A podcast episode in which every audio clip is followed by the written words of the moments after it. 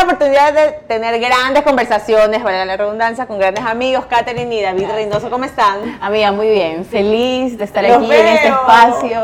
Eh, no, imagínate compartiendo contigo. No nos vemos mucho, pero, pero, pero, hay ese feeling, ¿verdad? Así es, siempre, siempre cariño y el respeto desde Tinta Café, esta conversación. Que quiero tocar un tema que llamó mucho la atención en su momento, pero antes vamos con, con- con cosas bonitas. ¿Cómo están los bebés preciosos? David estaba chochísimo, ¿no sabes? Mientras llegabas, babiaba. Bueno, sí, es que es el tema de conversación de, de toda la familia, Ya de nadie todo el pregunta por nosotros, Ya ¿cómo no, Ya no, no pasa a segundo plano. no, no, todos los nenes. La misma pregunta que me hiciste tú, que, ¿y qué tal las malas noches? Y nosotros, no, nada. ¿Me puedes o sea, explicar esa maravilla, por favor? No sé, fue un milagro, una cosa. No, que- los entrenamos bien. Lo que pasa Sí. es que los primeros ¿Cómo se meses los entrena? los primeros meses nos tocó a los dos, literal, porque estábamos en otro país, los dos solitos, ahí no es que tienes la niñera, la mamita, Claro, o sea, nada. mi suegra nos dio una mano, pero eh, prácticamente a los dos nos tocó, mira, nos turnábamos y hacíamos posta, porque los dos al mismo tiempo, uno tenía que al menos descansar. Claro. Entonces yo eh, cogía a cargo la batuta de, de la noche hasta las 6 de la mañana y de ahí David tenga, llevó a dormir y él agarraba la batuta desde ese horario. Y ahí poco a poco los íbamos coordinando, a veces se nos descoordinaban en los horarios, Sí, eso era lo se que- dormía uno, se levantaba el ¿Y ahí qué otro. Hacía? nos tocaba volver ahí medio que no se duerma hasta que volver a igualarlos. Y yo te digo, a partir de los dos meses, ¡flin! ¿Quién engríe más a León?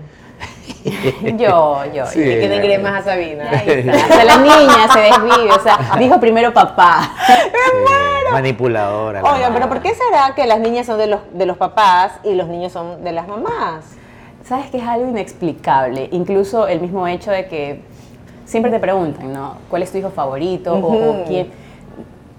Antes, bueno, yo decía, tengo a Dante que Claro. yo para él soy su princesa, su reina, soy su mundo, soy su todo. Ya. Pero el amor es distinto con una niña. O sea, lo estoy viviendo ahora que, que la tengo, la amo y todo, pero yo siento como que para ellos yo soy su todo. Y prepárate cuando te digan, mamá, estás hermosa. ¡Ay, mira! No, Dante es así, Dante, Sí, es, Dante es siempre, lindo. siempre Dante es un hermano maravilloso también. Yo veo a Dante un mini David. Ay, no, pero sabes que Dante nos sorprende, nos sorprende mucho él. Súper pilas, Dante, ¿no? Sí, y lindo hermano, un hermano que de verdad que nos... No tuvo celos para nada. No, nunca. Para o nada, sea, él, nada. él estaba Él los esperaba también. Contando lo los bonito. días. sí. Eso. Sí, él los esperaba y, y es cariñoso con los ñaños, o sea, eso por ese lado no, no. Por él, él quisiera que ya los, ellos corran y jueguen y ponerlos a jugar, pero Ya quiero que tengan 5 años, ya quiero que tengan 12 El años. tiempo pasa volando, pasa Sí. volando. Y ya que hablamos de Dante, que tú dices que es un niño maravilloso, me acuerdo la carta que te hizo en julio del 2019 pidiéndote paciencia. Sí, ah, sí, fue la carta que...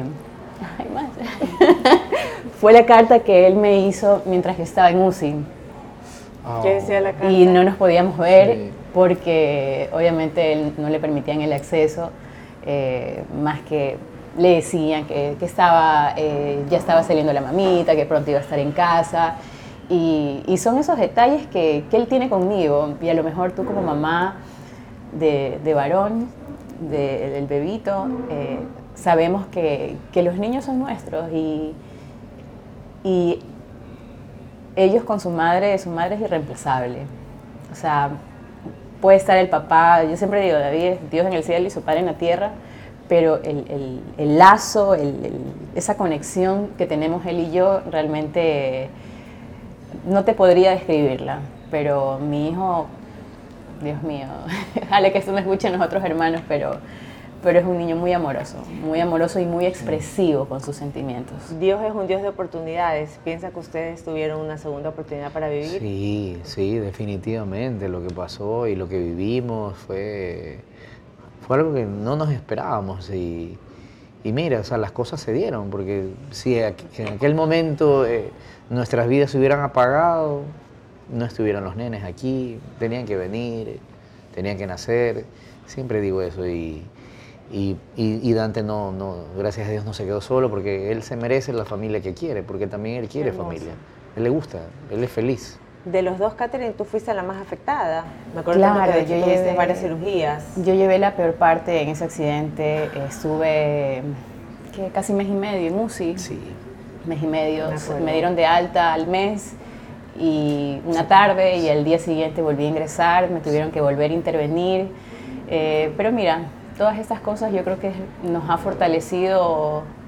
eh, te lo hablo en, en lo personal. O sea, yo ahora valoro mi vida como no tienes idea. Yo creo que estas segundas oportunidades somos afortunados las, que, las personas que estamos frente a esa puerta y la podemos abrir.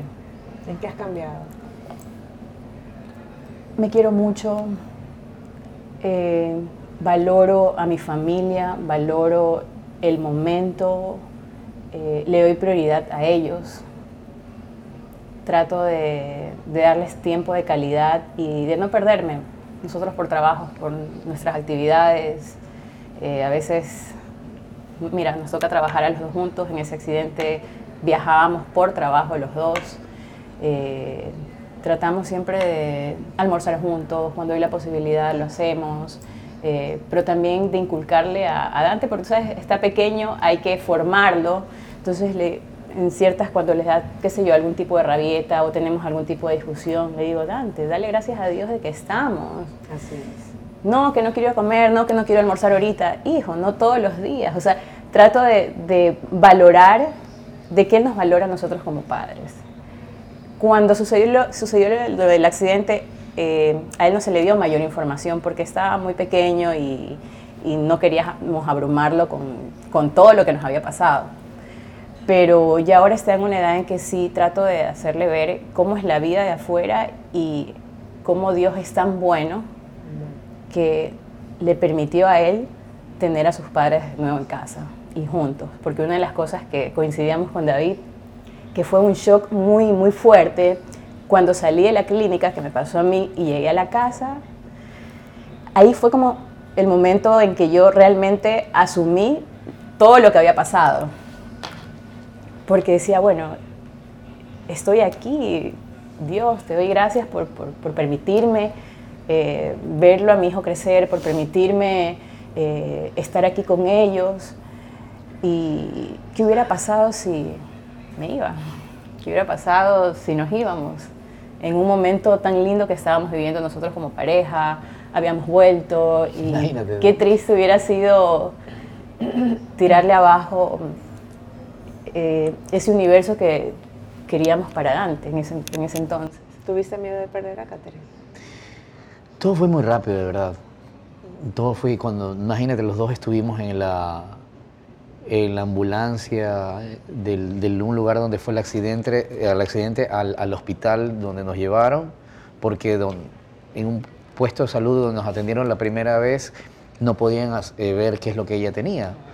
Entonces íbamos en la ambulancia y esa ambulancia que se movía los dos ahí con dolor, eh, partidos, estábamos, pero no, no sabía la magnitud, es que yo nunca supe la magnitud del problema de ella. Los nervios. Ya, ajá, estaba, pero estábamos ahí. Y, y es más, si decían, no, que no, porque nos, la operaron ahí en Babahoyo fue, ¿no? Claro. En un hospital que hay de Babahoyo. hospital de Babahoyo, Ya. Pero ponte que haya dicho alguien, no, llévenla a Guayaquil nomás, al mejor hospital de Guayaquil, llévenla. No llegaba. Claro. No llegaba, o sea, ella moría. Porque llegó y, y el médico dijo, o sea, necesito operarla ya. Ya. Alguien que me autorice, no puede. Claro, Por suerte no- mi él- familia, está- eh, la familia de ella también estaba ahí. Yo estaba turulato del golpe, o sea, todavía yo, ah, decir, no, no podía, no me podían a mí hacer firmar. Justo estaba el papá de ella y firmó, la autorizaron. Y eso fue, porque 15, 20 minutos más no estaba aquí ella. ¿Qué te dejó esta Es lo que digo, o sea, fue para nosotros esta, esta oportunidad de valorar, valorarnos como pareja para, para, obviamente, para el futuro de lo que se viene, la, familia que le dimos a Dante, que estos nenes también, León y Sabina, son parte de esa familia que le, para él. No, fue muy, muy lindo, muy doloroso también. Ya. Y, y fue también bonito por otras áreas, o sea, porque tanto sus papás, mi familia, la unión, o sea, hubo eso, siempre, siempre, nunca, nunca estuvieron peleados en nada, a pesar de, de- de nuestra separación, siempre fueron buenos. Y, También este, mi comadre Flor María se hizo cargo de, Me de- acuerdo, de- de me Dante. acuerdo, me acuerdo. O sea, esas cositas que, que uno también dice gracias, gracias Señor por la, la gente que también está alrededor nuestro, ¿no? Ya. Entonces fue, fue bonito, fue bonito. bien, bien. Y el- No sé ¿sabes si les pase- El- dime, dime. La gente que te decía, ya bueno, ya cuando salí, ¿sabes qué? Yo recé por ti, lloré es que por todo ti. un país estaba a la expectativa de ustedes. Me acuerdo tanto cuando llegó la noticia y fue como que No, y hasta el di- todos tenemos... ¿Te acuerdas Y una hasta vez? el Sí. día de Sí. hoy estuvimos en Chuchufindi, bueno, hasta el día de hoy Sí. hay personas que se nos acercan y me dicen, ¿sabes qué? Yo recuerdo cuando se tuvo el accidente, yo rezaba porque no podía creer que le haya pasado eso y su niño y todos pensaban en Dante Sí. en, en- en ese momento. Claro, y una vez yo sí le dije a Catherine, ¿sabes qué pasa? Algo, algo, algo raro, le digo, cada vez que, porque a mí me tocaba ir a la clínica y después de que ella ya estaba en casa, ya, ya cuando le dieron de alta definitivamente, pero yo sí salía más. Correcto. Ya, entonces sí, la gente se me acercaba y me decía, "Oye, es que bueno verlo, ya está mejor, que estén con vida. Y yo- nosotros en mi casa orábamos, nosotros rezábamos, nosotros orábamos, o sea, de todo, ¿no? Y yo le decía, ¿sabes qué, Leo? Qué, qué loco, o sea, a la gente... O sea, no me imaginé que esta noti- iba a ser una no- notición que todo el mundo se iba a enterar ya, y que toda la gente, el cariño... Porque era verdad, un cariño sincero. O sea, y hay una, una buena muestra de parte del público. Y te queda con una sa- satisfacción linda, ¿no? Pese a un mal momento, pero que uno después de algunos, de algún tiempo dices, bueno, gracias a Dios por esta prueba que me diste, porque me fortaleciste y Claro. me hiciste dar cuenta que hay cosas que muchas veces uno no valora y que son tan cotidianas y que cuando te pasa algo mal realmente, realmente tú dices, gracias a Dios lo tengo, ¿no?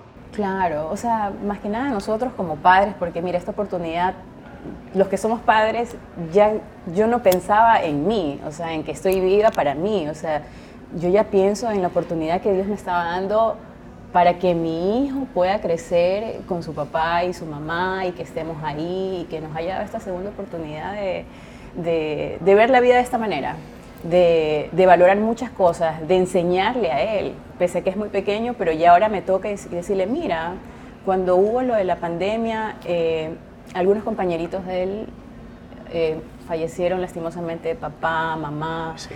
Todos perdimos. Sí. Ya, Entonces fue muy duro y, y era como que el momento preciso para decirle, mira, mira qué, qué tragedia para, para tu compañerito y mira cómo Dios fue tan bueno contigo que te permitió tenernos aquí la- en la casa nuevamente. Entonces yo de eso siempre me agarro para, para eh, irlo moldeando. ¿Quién es la mano dura de la casa con Ya, los Obviamente, niños? la madre, yo... Eres la bruja, Katherine. No, no la bruja, pero sí soy un poquito más estricta. Lo que pasa es que ya ha habido episodios en que, por ejemplo, David es muy, complace Permisivo, demasiado, es muy ok. permisivo con Dante. Eh, que sí, que no tengo hambre, no comas. Claro, Pero yo- a ver, ahí eso. cacho, dirían por ahí cacho. Va a llegar un momento que va a tener hambre y tiene que comer. Pero Ay, y hay que come coman, pues. pero es que Porque eso no escuchen mis hijos, porque después van a que- decir, mamá, tú dijiste en tu podcast. pero ¿qué come? Come golosinas. ah, no, pues si Porque tiene no es hambre. que le dice, papá, sírveme la sopa, papá, sírveme el almuerzo. No. Entonces, por ejemplo, hay fines de semana que me ha tocado trabajar, Ya. salir desde temprano, David, por favor, le das el desayuno. Ya está listo nomás en el microondas. Solo se lo tienes que el servir. almuerzo, por favor. Llego, comiste. No, ni siquiera he desayunado. Ni siquiera he y desayunado. no le da hambre para No nada. Salió a ti. Había, había que ¿Y ahí qué se que hace? coma. Dejar- No, dejarlo donde mi mami. Desparasitarlo, diría mi mamá. ¿Ay qué se hace? Desparasitarlo. No, ya ese está creo que en los genes. Ay, Dios mío. Sí, por eso hay que yo lo entiendo a él. Yo por eso no lo obligo porque yo lo entiendo. Yo lo viví, era, era terrible, era feo. Pero tú eras flaquito, tu mamá sufría de ver. Sí, era, era. Claro. Pero ya, pues. Ahora dicen, si tienen hambre comerán. Otra cosa es que uno le dé dulces en vez Pero de... no, la, ¿verdad? él, la golosina, él, bueno, él sí es dulcero, pero no. Pero es más de, por ejemplo, quiero pan con Nutella. Ay, qué rico. Y se hace sus enrollados de pan Pero con se hace Nutella. nutritivo, Pero se hace. Pero se llena. Como cinco, o sea. O sea, se llena de Ya. harina y azúcar. Ah, o, ah, o- sí, o, o una los- sopa, una sopa de esas, de de esas chinas. Ya. O los también, tachos de. M&M que son así, Sí, a, a los sí. tres días ya están acá abajo. Sí, es O sea, una hormiga, entonces tengo una que tener todo escondido bajo llave y de repente si yo le dejo uno como, ¿y esto mamá? ¿Cuándo compraste? Pero me mira así porque sabe que Claro, le tengo claro, obvio, obvio, obvio. Y cuando crezca León y Sabina, ¿cómo van a ser? Igual de estrictos. No, mira.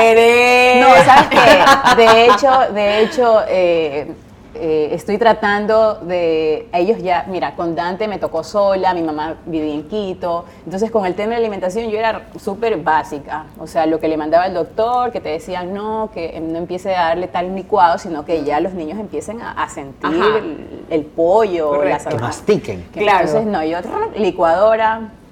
Entonces, era muy práctica, pero ¿a qué costo? Mira, Dante, Dante es, a la hora de comer un bistec empieza a separar. Uy. Entonces, para no amargarme, ya, come, ya, pero come. Claro, exacto. Pero con ellos ya estoy, ya tienen nueve meses cumplieron. Entonces ya el, hace unas tres semanas empecé ya a meterles brócoli. Qué sé Poco yo. a poco. San- pero ya Claro. puro, Y que ellos coman y que se embarren, ¿sabes? A veces lo hace. Hacen caras, hacen muecas, pero tengo que empezar porque no quiero que me suceda lo mismo que con Dani. Y la Claro. gorda es fregada, pues la gorda ya. Él, dice- él sí, él, por ejemplo, ella compota dulce, ya compota eh, Salada, sopita, todo. sopita. El otro no, el otro abre nomás la boca. Y la otra es, y hace no, no, No, no. no, no. Y no quiere y no quiere. No, pues, bich- bichito así, ya, ya se pone exquisita. Pero si Dante no come. ¡Pobre Dante! Dante, te mando un beso. Chicos, me encantó verlos. Ay, Gracias. Me encantó verlos bien, bonitos, felices, contentos, unidos, realizados. Sí. Sé que sé cuánto esperaste estos, estos bebés. Sí. Y todo llega en el momento que Dios quiere. Así y hay que disfrutarlo. Sí. Es lo más importante. Sí, sí, son Definitivamente estamos cositas buenas. Viviendo este momento, pero a plenitud. Un saludo a todas las familias que nos están escuchando, Claro. a los que también han pasado como ustedes momentos duros, pero que son conscientes de estas segundas oportunidades. Así es, también, y a los que tienen dos hijos y a los que no los tienen, no les tengas miedo. Eso es, dale, hay que darle con fe, no, tem- no teman, no, No teman. se asusten, es hermoso. Los hijos Es son maravillosos. Así es. Bueno, gracias. Nos estamos Gracias, despidiendo desde Tinta Café en este podcast. Un poco diferente, pero muy divertido. Chao. Chao.